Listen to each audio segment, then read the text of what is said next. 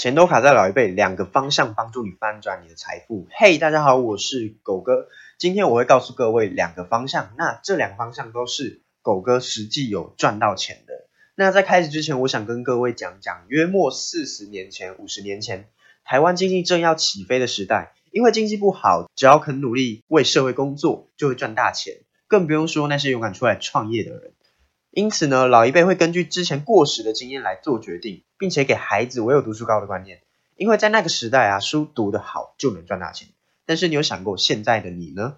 我如果好好的去一家公司工作，我好好的做一个呃考个公务员，我好好的读书，好好的看书，可是决定权跟有钱仍然是无法自己掌控的，因为老板大部分都是老一辈，他们依然能够影响政府的政策决定。假设大学毕业后三十年到四十年的时间差距，我每个月都存八千块，那四十年下来的现金流是可以很可观的。可是如果我今天只有二十二 K，三十趴的钱给房租，三十趴的钱给吃用，那你可以存下的钱就更少了。基本上每个月都是月光族啊，不论你一个月的薪水是两万还是六万，如果你没有从你父母那边得到任何的继承的话，那你脱贫的机会啊，几乎是微乎其微的。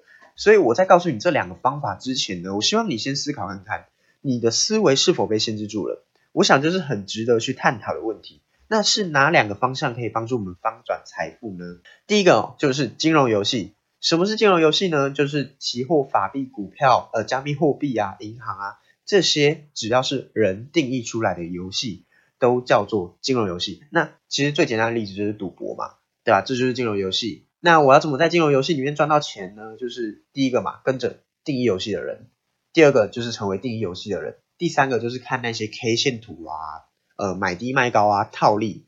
那狗哥主要做的金融游戏呢是加密货币，因为我们已经错过了三十年前的股市嘛，跟二十年前的房市。那加密货币呢，这是我们这十年我们年轻人最适合的一个趋势哦。所以呢，如果各位想要投资加密货币的话，有问题也可以问我。那第二个呢，就是帮助人解决问题嘛。什么是帮助人解决问题呢？就是创业。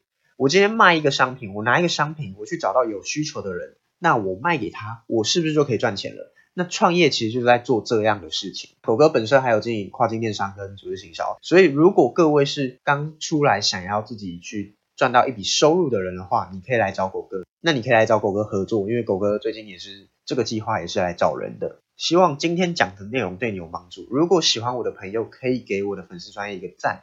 那如果想要定期收到影片的话，请在底下留言。我想要定期收到狗哥的教学加想要的原因。那我在出新片的时候呢，我就会传给你哦。